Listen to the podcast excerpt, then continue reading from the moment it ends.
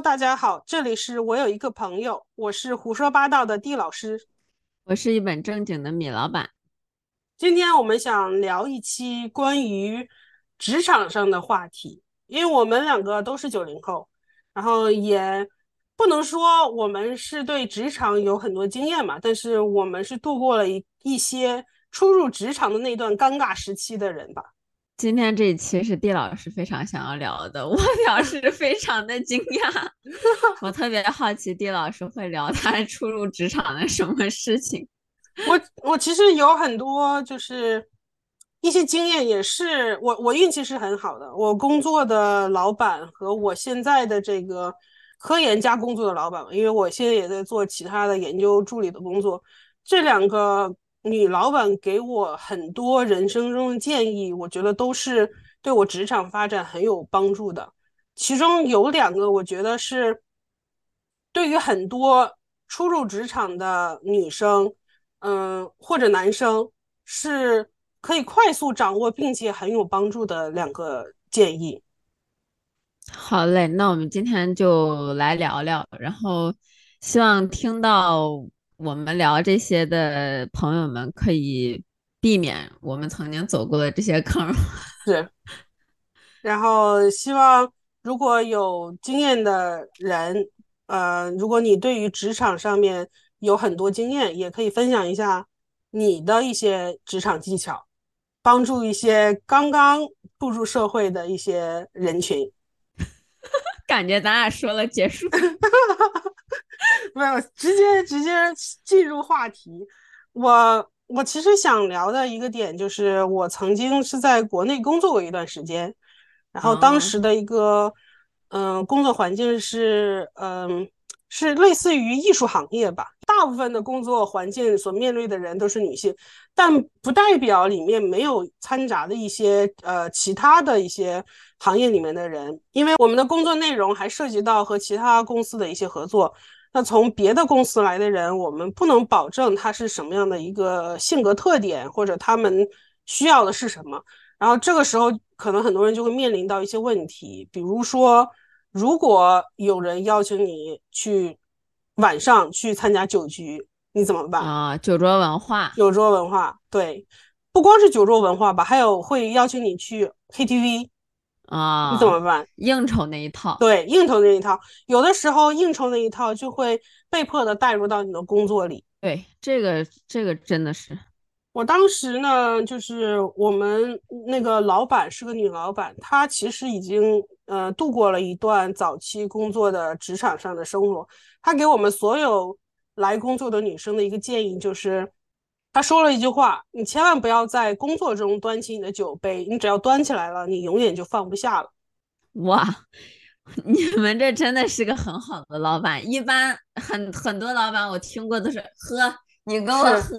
把对方哄高兴了。是的，是的。他其实我觉得他是有不同的含义的。这句话，就首先我觉得是要有一个自我设定一个边界感。就是，特别是像我们作为刚出职场的，就刚出校门步入职场的女生，可能对于一些安全隐患意识没有那么的强。我们可能没有了解过到底这个职场的黑暗面到底是有多黑暗，所以我们不会提前设防。就比如说，你可能如果在酒桌上，你可能喝醉了，你喝的断片了，你其实不知道后面是会发生什么事情，是的，是的，因为这是你本人不可控的。对，但是你在。大学的时候，你喝断片了，周围的同学朋友，大家互相搀扶着，对，也能回去，也能回家，对，是的，所以它其实是两个不同的状态。所以当时刚入职的时候，这个老板给我们的提醒其实是很有必要的。嗯，它其实还有另一个含义，我觉得就是，嗯，有些人他会说，我们的工作是必须要喝酒，就是我不喝酒我做不了。对。但我其实我想说的是，你仔细去思考一下，对方到底是喜欢看人喝酒，还是喜欢赚钱这件事。如果你的这个工作、你的项目、你的内容可以给他带来利益，你是否一定要喝这杯酒？啊，我懂你的意思。还有另一个，我觉得，呃，这个拿得起来，拿起来之后就再也放不下的意思，就代表着你的这个标准其实需要一致的。你可能喝酒，在一开始你喝酒和不喝酒都没有关系，都可以持续你的工作。但是当你面对这个人喝酒的时候，面对那个人说我不喝，在这个圈子里面，如果大家知道你这跟这个人喝酒，跟这个人就不喝，可能会对你的后来的工作造成一定的困扰。你懂我的意思吗？懂你的意思。你老板的面部表情 好像在，我是在思考那个画面。对啊，就是你想啊，就是如果我跟我跟你呃跟米老板工作，我跟米老板说，嗯，那个我那个酒精过敏，我不能喝酒。然后我你哪天米老板在别人的耳朵里听到，哦，我跟另一个人一起工作的时候，我跟人就是又喝酒又玩的特别快乐，他是不是内心里会觉得这人是不是爹老师真不行？这人是不是对我这个？就是身份呐，是不是？对，有点什么意见这种。是啊，他是不是对我有什么不太好的意见？跟我不太熟，这人好像是跟我交不熟的感觉。但是你如果是我是一个就是酒精过敏，我跟谁我都不喝酒，那你的内心是觉得哦，这个人他就是不喝酒，没有关系。其实在这我想补充几句话，嗯，就是说，我觉得你说这个挺对，就是其实你在一开始，你可能比如说你刚刚从学校毕业，你。刚到一个某个公司，然后比如说第一次参加这种呃公司的聚会什么的，你可能一开始就可以跟同事讲说，比如说你的胃不好，或者是你你过敏很严重这种，所以你不能喝酒。那么从一开始你就要先在去之前，你就要想清楚你之后要走哪个路。是的，是的，就是越喝越猛的类型，还是说一开始我就不喝？可能一开始这个不喝可能会觉得说。有点得罪人或者怎么样的，但是可能时间长了，大家会对你的预期没有那么的高。是，那么第二个就是，其实这个就是呃，关乎到这个不同行业的这个东西吧，我们不能说把它就是以偏概全吧。嗯，对，我觉得这个非常看行业，但我觉得你刚才说那个确实挺适用，尤其是对于女生来说，因为有些。在我印象里，我之前是有一个朋友，他是一去呃上班第一天，就是我晚上刚洗完澡，头发都湿着，就冲去开车冲去接他的。嗯，他当时就是一入职，然后大家就说新同事入职，然后一起喝酒。他其实不太能喝酒的，但他当时就是为了想要融入，因为他就觉得他害怕别人排斥他或者是怎么样，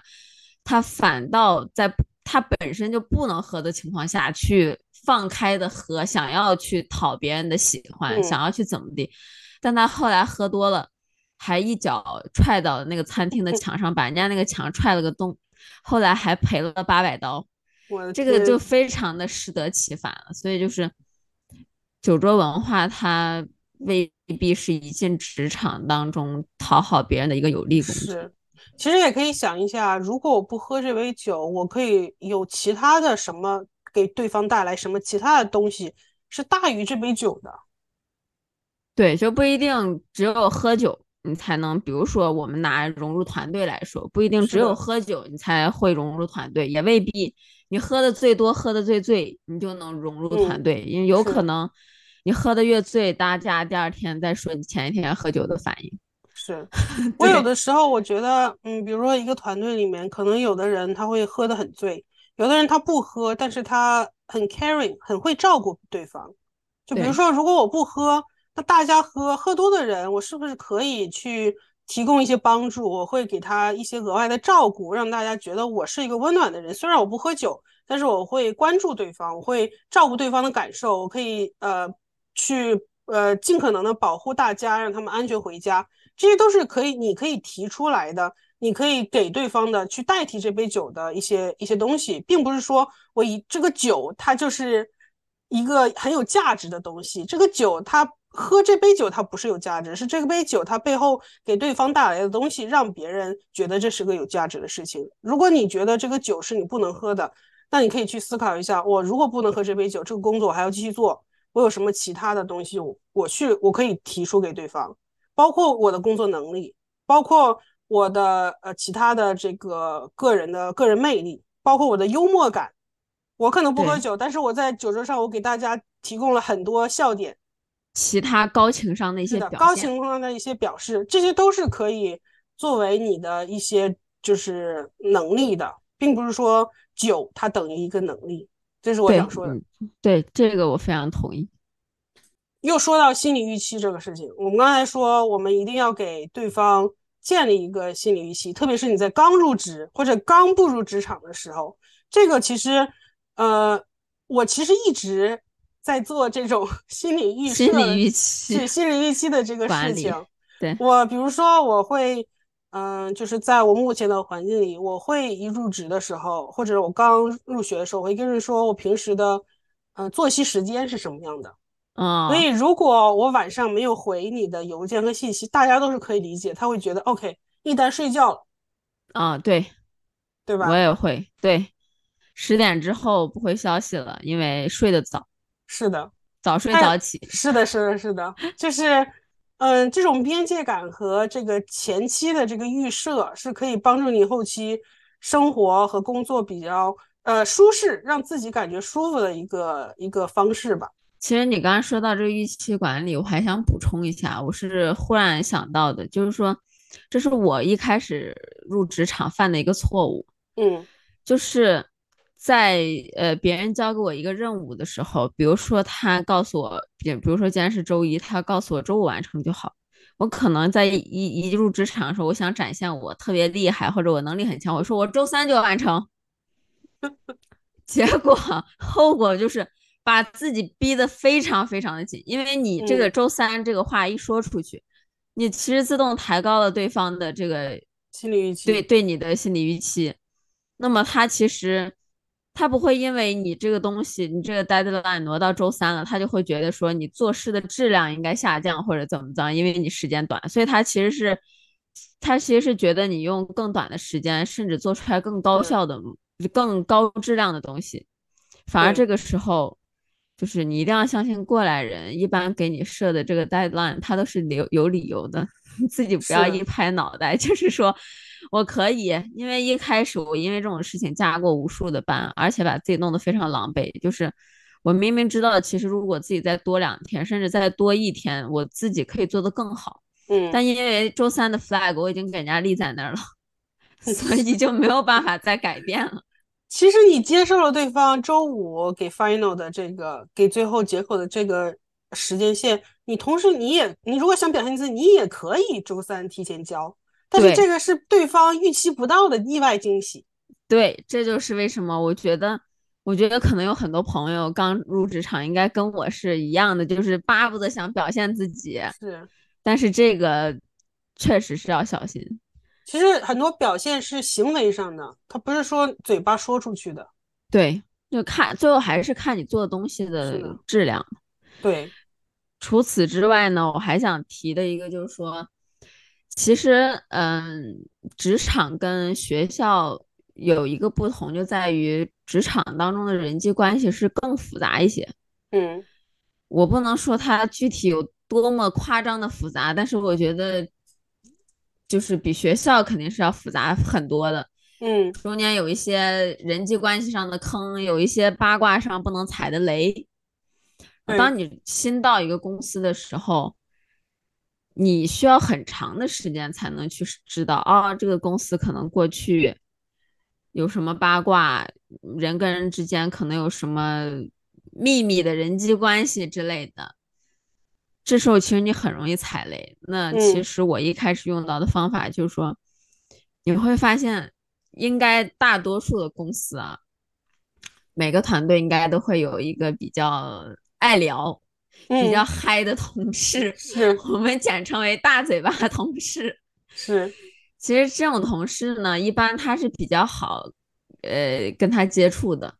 所以可能你可以，比如说跟他一起吃个饭呀，一起喝杯咖啡的功夫呀什么的，其实你可以从他嘴里很快的听到一些八卦的东西，可以帮助你快速的了解这个团队哪些哪些瓜。哪些哪些瓜是可以吃的，哪些雷是不能碰的？是的，因为其实当你新加入一个团队的时候，别人有的时候往往不会去考虑到说，哦，这个人是新来的，他可能不知道我们这些人际关系当中的一些复杂或者怎么样，别人只能看到的是一个结果，就是你这事儿办的不妥。嗯，所以可能在一开始你就把自己的路走窄了，而一开始就很容易不讨喜。对，所以我觉得，而且八卦这个东西啊，那一定是生，那一定是工作当中的调剂，这个东西是一定要有的。是。我进我们公司的时候，嗯，不到两周的时间吧，我们我连我们公司上一个团队遗留下的很多的瓜都已经吃尽了，所以我完全知道，对，就靠那一就靠那一个人的嘴。所以后来其实大家在吃饭的时候说一些什么瓜，不管是新人旧人，我都知道他在说什么。包括在跟人相处的时候，我一定知道跟这个人，就比如说 A 如果不太喜欢 B 的话，我一定不会叫他俩一起去喝咖啡，或者是怎么怎么样的。这很微妙的这个东西，很难去说非常具体的举出来例子，但是这是一个非常重要的一个点，我觉得，我觉得很重要。但我还有一个问题啊，你是如何避免这个人长就是？这个八卦的同事，如果一开始你给他设立的状态是你是一个喜欢听八卦的人，你是如何避免他不停的找你聊八卦的？啊，其实呢，一开始跟他聊，当然不可能说，哎，来，你跟我说说咱们公司都有什么八卦。那说实话，你一般这样问的八卦，他都不能是什么核心的八卦，对吧？是不是？你细品。我给你买杯咖啡，我说来，你跟我说说你没有什么八卦？一般正儿八经有意义的，都在都是不能一下两下说出来的，对吧？是的，是的。那你可能比如说，你第一天的时候，你跟这个人一起喝咖啡，然后你发现他爱吃，比如说牛角包，那你第二天早上买咖啡的时候，可能给他带个牛角包。那你那，那你刚去公司，你其实谁都不认识的情况下，可能饭搭子，嗯，喝咖啡咖啡搭子。你跟他可能相处一周多，我跟你说，往往这种同事他自己心里是憋不住事儿的，是你不会主动，你你不需要太主动去问他说，你跟我说什么瓜？你可能这时候主动说出来一个关键词，比如说，哎，我感觉 A 同事好像有点不好相处。你只要 给一个开头，剩下交给他。你要相信，只要你选对人了，只要你选对人了，后面都是他的。他甚至。可能上班给你普及的时间有限，下班也愿意给你普及。但慢慢时间过去了，慢慢时间过去，你知道的就更多了。但我想说啊，就是你进来之后，一个新人啊，你可以听别人的八卦，对，但你不要评论，对你不要 说话，你不要参与说话，你你就是说那种哦，真的吗？哇，是这样的。不要去说，我觉得 A 做的对，B 做的不对，这种我跟你讲，这直接就死亡陷阱。是我，我感觉现在有很多人对于，嗯，职场他有一个误区，就是我进公司，我要先发制人，我要先让大家记住我，我要展示我自己，懂吗？我觉得这个真的大可不必，真的，这个 就是在你。刚刚进公司的时候，最好头一个月的时候，争取保持沉默，把你想说的话尽量往肚子里咽。为什么呢？因为不要在一开始不熟悉这个环境的时候，不熟悉大家是一个呃，就是喜欢那种类型，或者是这个 team 整个要怎么相处的这个时候，你去表现你自己的那种性格也好，你自己所认为的个人魅力也好，一般情况下在别人看来都非常愚蠢的。因为你很难去把握那个度。其实我想说，你如果步入职场，你刚进公司，你甭管你真的人是一个内向还是外放的一个人，你先装内向。这个你你先你虽然你装了内向，你缺乏了那一个月展示自己的机会啊，但是你也不会犯什么大错。别人虽然没有记住你额外突出的点，但别人没有记住你犯的错误。对，别人也不会讨厌你。是你先慢慢的先先适应一下，先了解一下到底这个环境是什么样的，你再去继续真正的去说哦，我要展示我个人的魅力。你再慢慢的就是做这件事情是来得及的。你让我忽然想到我之前遇到过的一个同事，嗯，就是他入职第一天就请大家所有人喝了奶茶。嗯，入职第一天就请所有人喝了奶茶，然后说，然后就非常，因为他整个人都非常的夸张的那种状态，他是一个男生来的，嗯，他整个都是一个非常夸张的状态，然后就是看到女生的一些穿着就会说，哇，你这个穿的好好看，你这个搭的真好，然后他常常会跟很多女生都这么说，嗯，然后包括他后来就是他中午吃饭的时候，他自己。我觉得他一开始是给自己立的人设，就是我要热情，我要阳光，我要开朗，我要融入大家。所以在中午大家在一起吃饭，他一直喋喋不休的在讲说他之前去美国玩，他玩的有多么开心，怎么怎么怎么样，就是整个那一顿饭几乎我们没有人能插得上嘴。然后那顿饭吃完以后，我们我们就是老员工就是面面相觑了一下，微笑一下，没有说话。然后 这个这个这个人的。这个人设呢，就在我们心里就立住了，就真的是有点傻，说实话，是真的就不要太去表现你自己，因为一开始其实你很难是收放自如的状态。但其实这个，嗯，我感觉很多就是刚从学校出来步入职场的人都会遇到这种问题，他可能不是故意的。只是他们不熟练，他们自己到底如何去在职场里面的为人处事？他可能真的觉得啊，就是我们现在的工作环境可能和我们在学校里面的交友没有什么区别。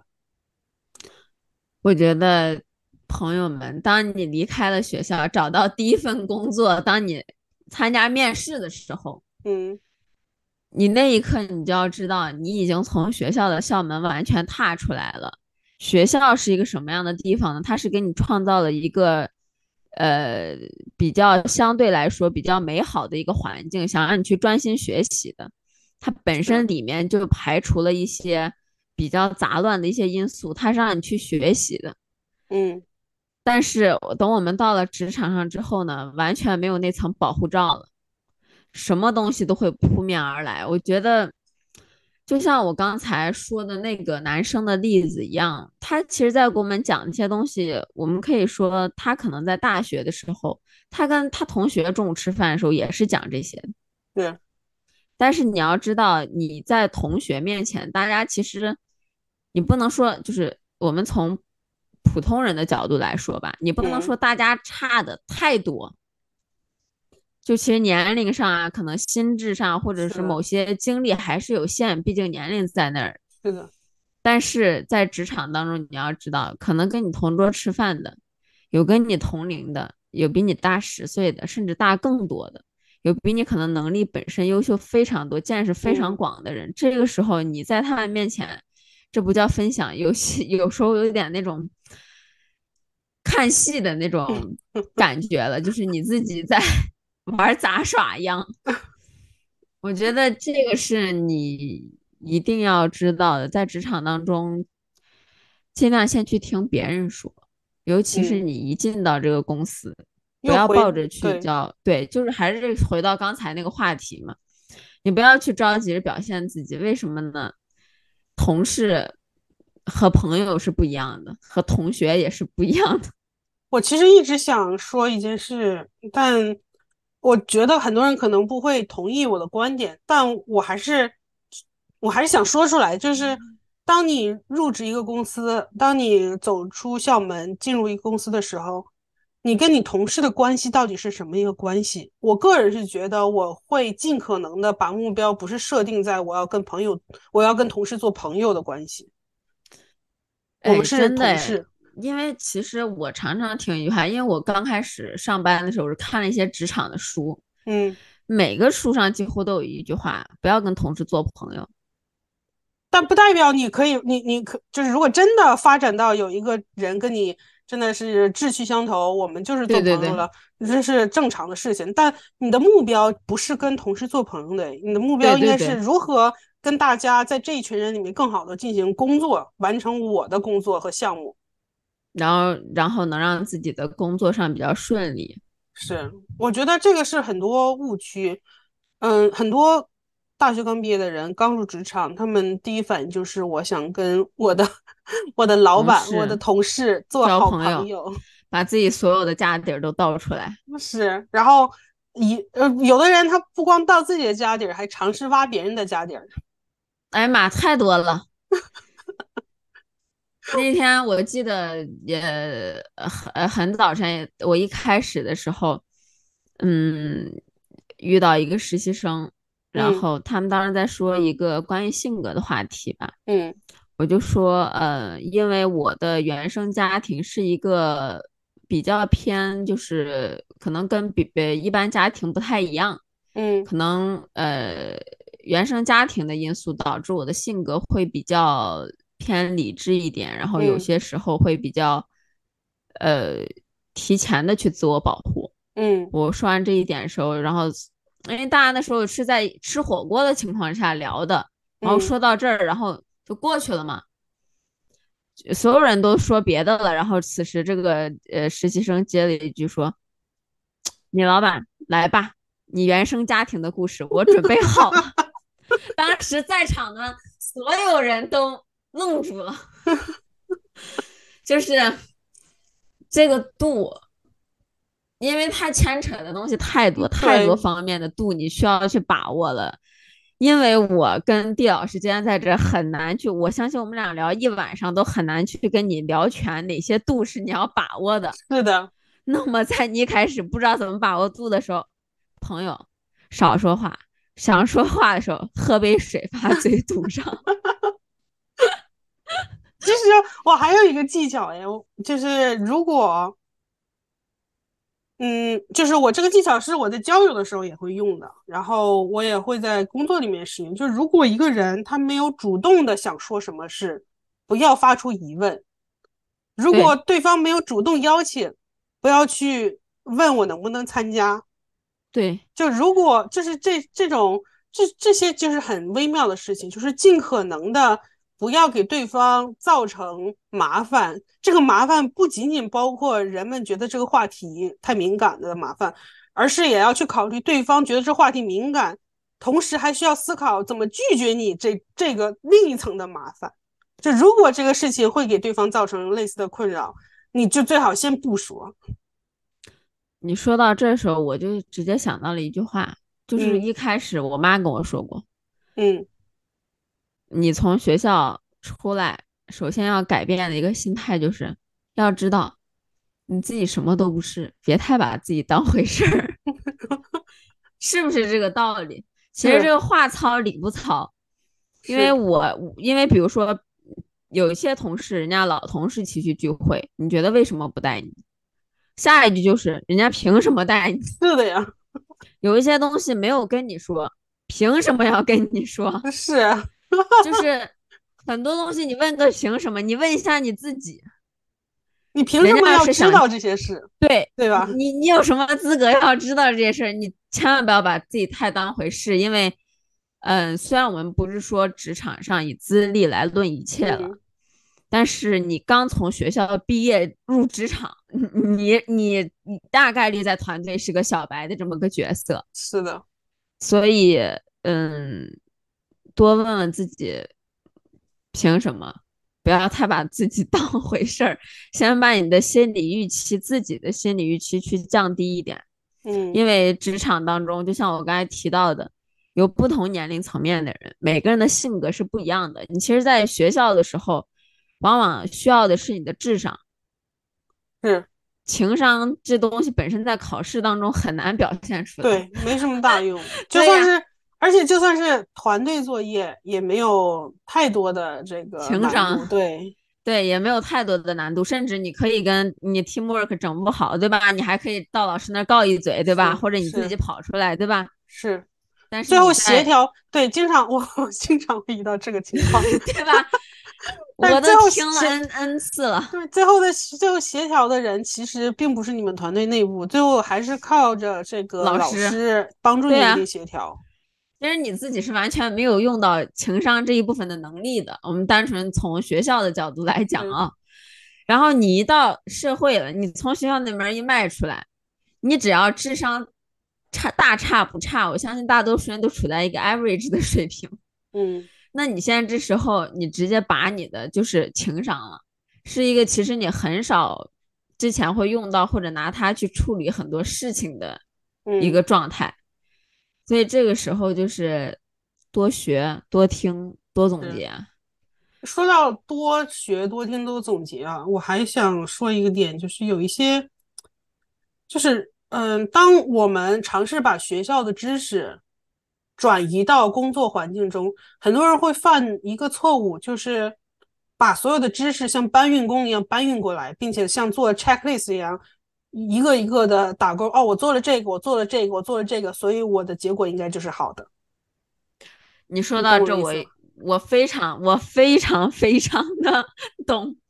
但他不知道我为什么要做这个，你懂吗？而且这个做了这个，他对我们这个公司和我们的项目有什么优势也不知道，但是我就是做了。他不会去呃，真的以公司实际的情况，就是呃，我们在学校学到了很多模型，是，比如说呃，像我们之前学商科的，可能学到了某一些商业的模型。他直接用的就是对吧？对对，他直接就会把这个直接套上去。但是每个公司，他每一个公司的情况都是不一样，你一定要相信，比你懂这个模型的人多了去了。这个模型呢，它已经出来这么多年了，知道的人也多了去了。每个人都想往最对的模型上套，他为什么套不了呢？所以就是你一定在做东西的时候，跳出那个思维模式，就是。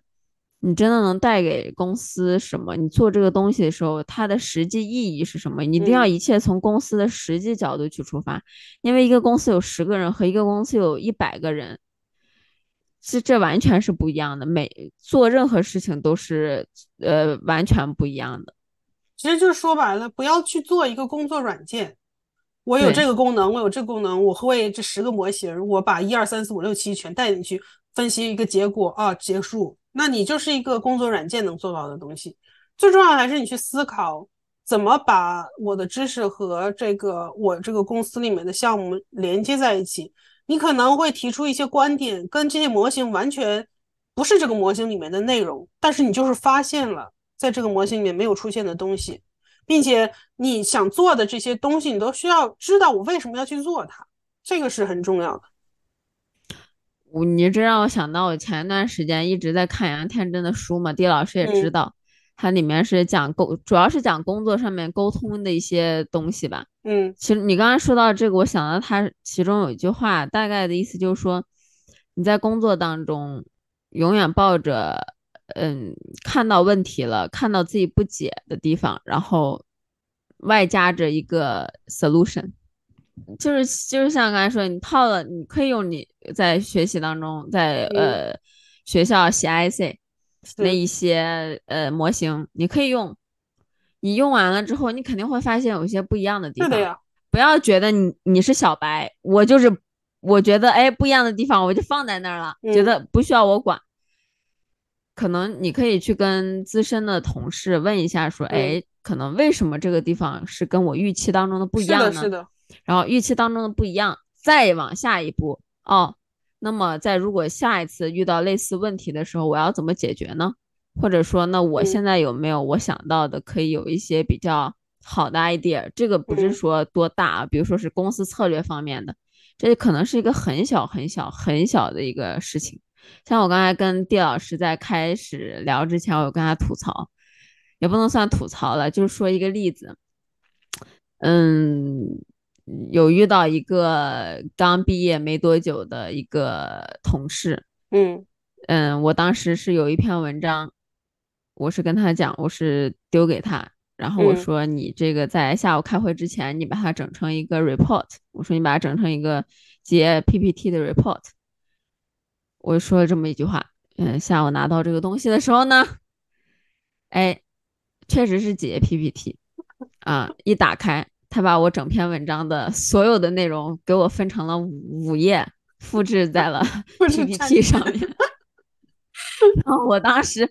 我拿到这个时候，我人抓狂了。然后我就问我说：“我不是让你整理成 report PPT 的形式？”他说：“PPT 的形式啊。”整理成五页，按段分的。就是我觉得，嗯嗯，从你离开学校那一刻，知道你就要知道，你已经不再是学生了，你迈向了成年人的世界。我其实一开始工作的时候，我有一个呃前辈吧，他老跟我说一句话，他说我经常就是遇到一些什么打击啊，或者受挫，或者跟我想象当中不一样的时候，他常常说一句话，说欢迎来到成年人的世界。就是即使我们已经成年了，但我们在学校，你其实不是完全来到了成年人的世界，因为以前在学校学习嘛。对，是的，我我其实听你刚才说到沟通，我有一个个人的一个小技巧，就如何和你的上级沟通，如何跟你的上级沟通的同时，你能学习。就像你刚才说的，如果你带入了一些模型，然后发现。哎，这个地方好像跟我预期的不一样，它出了一些跟模型不一样的东西。然后有的时候我觉得我自己是小白，我不好意思说，嗯，但是我又想获得一些指点，我又想把我自己的内容展示出去。我个人不太喜欢以一个 presentation 的这个方式去跟别人 present 我的内容，而是以问题的方式表达观点嘛。是，我不喜我不喜欢。就是如果你是个新人，我个人会更倾向于先把自己就是姿态放低一点，不要是我输出内容给对方，而是我提问，我给大家问题，说哦，我现在发现了一个问题，我最近我做这个项目，然后我我带入了一些模型，然后最后出来一些结果，它跟预期不太一样啊，我的理解是什么什么，你们觉得呢？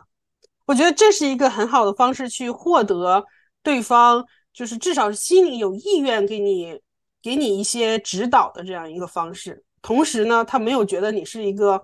呃咄咄逼人的人，同时他你又展示了你发现的一些额外的一些点。我觉得一开始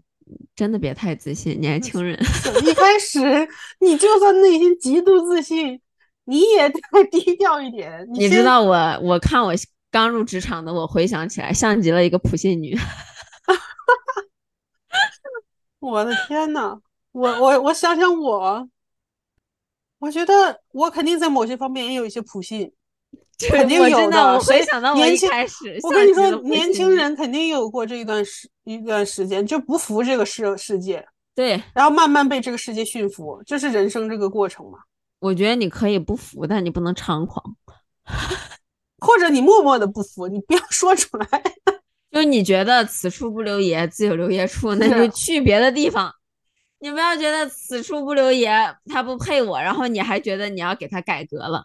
后后来我觉得，你如果真的不服，你通过你自己的行动展示出来，你不要通过嘴巴说出来，对，是吧？对，我觉得这个很重要。就是我我其实是一个嗯很有反骨的人。我之前在就是我跟你说过嘛？我之前。呃，上英国的大学之前，在呃那个圣马丁上过一年预科，嗯，然后呃，经常会有老师就会说，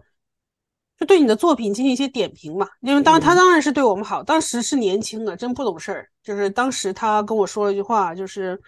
呃，你是一个，you're a good designer but not a good artist。啊，你是一个好的设计师，但是你不是一个好的艺术家。对，当时我跟你，我之前跟你说过，那个珠宝它是有两个分档嘛，对，就是一个是走那个纯设计路线，设计师路线，一个是走呃珠宝艺术家的路线。当时大家都觉得艺术家有深度，就大家都去走艺术家路线。对，当时他跟我说了这句话之后，我内心是极度不服气的。然后我当时回来只回了一句，我说 OK，然后就没了。然后我回去熬夜两个月，每天我只睡两到三小时，刷了好几本作品集，然后终于把自己搞进去了。对，艺术家，当代珠宝艺术这个这个分支的这个 degree 里，就是我后来发现，你用嘴巴说出去的不服气是毫无意义的，就是谁都可以说两句，这个我不服气，你这个做有问题，你那个有问题，除非你用实际行动证明了你的这个你的能力，不然。你的这个不忿，你对世界的这个傲气，最后都是会被规被这个世界规训 的。而且，其实现在好多影视作品也会表达出来一种，就是其实常常年轻人能扭转乾坤的这个这个这个剧情，常常有。包括我之前看过一些关于初入职场的那种，嗯都有扭转乾坤的，或者是他能提出来一些什么非常非常非常能改变公司命运的一些想法。嗯，嗯，我只能说，年轻人摆正自己的位置。是是是是，你真的不服气，你就用行动表示出来，对对你用你的结果展示你的能力。对，就是千万不要用嘴，不要用你的豪言壮志，尤其是是现在这工作也不好找，对吧？咱有一说一嘛，对吧？是现在这，个经济经济环境之下，你这个工作也不是很好找，你好不容易找到了一个踏实下来，先学东西。其实，嗯嗯，我不知道地老师以前啊，嗯，因为我们公司现在也来了很多的实习生，其嗯实这这我也见了蛮多的了。我发嗯现一个共通的问题，就是说都特别不份儿，就是觉得我现在嗯做这活儿太基础了。嗯我是我我不应该是做这种活的人，我被大材小用了，然后从而表现出来的没有耐心，然后不认真的态度。但是你嗯知道，其实，在我们有一定工作经验的人的呃角度来看，就是你连最基本的工作你都没有做好，这是第一步。第二嗯步就是，如果你连这一点点都熬不过去，你这漫长的职场生涯，你要怎么熬得过去呢？就像我跟另外一个同事常常说，我们那时候做实习生的时候，米嗯老板是有过那种被人指着鼻子说你一个女生又是一个留学生，嗯没有人会要你的，你在我这个地方待着就能怎么怎么样，就是非常羞啊，辱老板的。PUA，甚至都不是老板，是 HR PUA。我也遇到过工工作了一个月以后，嗯，之前谈好的工资不给我发，嗯等等这些情况。但是因为有之前那些实习的经历，我都忍下来了。其实为什么呢？因为我就是要在这学东西。你要明确你自己来这是干嘛的嘛。嗯我就是学东西，这些东西是我在家里坐着，我不可能学到的。那我嗯学了东西，你把真东西学到之后，你自然可以走了。是的，你什么真东西都没有，尤其是现在这个社会环境，你从学校直接跨到工作，你其实相应的技能你是没有的。说实话，你你什么都没有，你去到另外一个公司，也不会让你多做多么主流、多么核心的工作是的，你只是换汤不换药，对，一直在这跳，然后越跳把自己跳的心态崩了什么的。嗯。对，我觉得这个很重要。是的，其实这更多的是关于放低自己心态，嗯，多做少说，多思考，多看，然后保持一个，嗯，就是一个专业的，的心对，谦虚的心，并且知道自己是一个专业的工作者的这样一个心态，然后并给自己前期设立一些边界，然后并维持下去。那我最后其实我还想说一点，就是你在工作环境里，你除了要跟你领导沟通，你其实可能还会面临着跟各种同事进行沟通。那嗯不光是同事，有可能你们公司有很多内勤人员。其实很多时候，嗯、这个是我现在的导师教给我的一个我很重要的一个点，一个一个技巧，就是永远不要去小瞧你身边所有的工作人员，上到你的领导，下到你们公司的保洁。对，真他，们在你很多时候，很多人虽然他的工作职位跟你不一样，但是你人生中你肯定可能会有一些时候需要别人的帮助，但是这个人虽然他角色很小，但是他可以马上给你提供实质性的帮你解决问题的帮助。我就举个例子，就嗯。比如说我在一个公司里面，就是如果我的一些设备损坏了，然后有一些公司呢，它需要一些审批流程，我可能审批，然后整个走完流程，可能一周之后我才可以拿到我新的设备。嗯但嗯，如果你跟一些就是后勤人员，就是往就是不要小瞧他们，并且跟他们维持一个良好的关系，他们可能马上快速的就给你解决掉了，一天下午两个小时就给你解决掉了。这就像什么呢？你有一天你不小心把你家钥匙落在了公司，是，这时候呢，你要不认识看门大爷，跟看门大爷关系不好，看门大爷说你明天你再来，等我开门了你再来，你就露宿街头了，你对，就露宿街头。但是如果你跟这看门大爷平时有事没事聊两句，哎，你跟这看门大爷说，这看门大爷可能就算在家，他也愿意来给你开个门。是的，这个不要尤尤其就是一进职场啊什么的，包括甚至我觉得，就算嗯你在职场当中有多少年，对，不要去看不起别人，你永远去学着尊重别人。是。你其实我妈之前有跟我说过一句话，就是这个人可能现在是你的下属或者平级，也许嗯。未来有一天他就是你的上司。嗯，其实世界很小的，圈子很小的，你不要因为你的那种某方嗯所谓的狭隘吧，把你自己的路真的走窄了，因为你嗯跟一个人关系好起来，或者是不得罪人，其实挺简单的。嗯你，得罪一个人，化解这矛盾非常难的，而且太多人都在这上面吃过亏了。是的，所以我觉得这个就是，其实我觉得我们说了这么多，来回总结下来就那几个字，嗯，学会保持谦虚，嗯态度放端正，学会努力，嗯，要点儿情。然后保持自己的一个边界和自己设立的一些规则，在你未来人生的整个工作环境中保持一致。就是我觉得这就是这几个观点吧。目前我们这个 地老师和米老板有限的，有限的这个工作的经历中，作为一个九零后是吧？对有限的刚刚度过这个刚入职场的这个尴尬期，我们总结的一些嗯、呃经验也好，听到一些别人给我们的指点也好，觉得很有用的这些技技巧吧。甚至其实上面提到这些啊，曾经是有人跟我说过，我有些没听的，后来自己栽了跟头以后，现在主打一个服。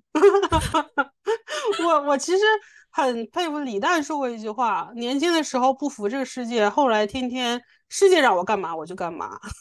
啊，对，自从呃地老板，呃自自从地老师给我说了这句话之后，我去看了那个节目之后，我我我表示说的就是我本人服了服了，服了。录这个节目开始有很多的不服，越录越服。是，我我们其实也可以搞一个，嗯，后期的总结，我们服了哪些事情？那我我一个人直接录俩小时，我跟你说，你就听我在节目当中说过的曾经不服，现在服的事情有多少。我回头都给你剪成一期，然后你老板服了这个，老板服了那个，这 这仅仅才几个月的时间，是的，才对这才几期啊，服了这么多，对。哎，我前两天还还在跟朋友开玩笑，我说，嗯，因为现在我是在一个金融呃行业嘛，呃，金融行业相比于也别的行业来说，当然是竞争比较残酷，它是一嗯个比较怎么说现实的一个行业了，纯粹的这个利益的搏斗。的对利益和人的欲望的搏斗，对，其实相比于可能跟地老师的工作相比，或者是跟一些呃从事其他行业的朋友呃来比呢，我没有那么狼性。嗯，像我们这么狼性的这个过程当中，你是嗯一不留神，或者有的时候你一些事情没有处理好，它其实不是那么能一笑而过的。在嗯这个情况下，其实就是你能快速的成长，就是属于那种常常疼了层皮，然后一回头发现，哎，这才过了几个月，我成长了这么多。嗯，人是通过嗯挫折成长的，这个是我前两天看到一句话说，人其实是看不到自己的，是经过碰撞之后才能看到自己，才能找到自己。我觉得对，所以挫折才能让人成长嘛。对，就是你，对，再多说一句，就是，嗯，在职场当中有什么事情你遇到了，今天跌倒了，记下这个跌倒，嗯，别站起来觉得没事儿，跌倒了我爬起来再来。确实你是得爬起来再来，你得先知道自己为什么跌倒了。是，你不要跌倒之后说好了，我什么都不管，我爬起来再来，反正我年轻。然后再跌一跤，同样的原因再跌一跤。是的，那今天聊了这么多，就希望，嗯，其实我们很难去给出再具体的或者有意思的例子，因为这个东西太细节了，它包括着方方面面，然后不同行业啊、不同情景，它其实情况也不同。所以，我们嗯，就说的这些，希望大家可以对大家有帮助吧。对，思考一下，有帮助可以沿用，觉得没有帮助没有关系，你可以分享一下你觉得有用的一些小技巧。如果有听众他不是九零后，他是六零零后，对，不光是零零后也可以，就是你在你们现在这个年龄阶段工作经历里面。有哪些就是你们觉得很有意思的、很有用的一些技巧，是我们没有涵盖到的？我们也想知道。我、我、我、我本人啊，嗯，狄老师，可能米老板也是，我们两个也很想去规避未来五年职场的这个，就是这个这个南墙。但我们是现在还没有提前去预知，还没撞到，对，还没撞到呢，所以我们没法跟你讲。谁撞过了，给我们 也可以给我们分享一下经验。而且米老板本人啊，常常最近听到一句话是“零零后整顿职场”嘛。其实作为一个吃瓜的角度，非常想知道零零后的朋友是怎么整顿职场的。你是如何能保持这个职场整顿的这个心态的同时，又能完成你的工作，然后又能让人服气你的整顿呢？这也是一个大的学问，是大的学问。是的，欢迎大家给我们留言。是的，今天就到这里了，希望下次再见。好的，下次再见，拜拜。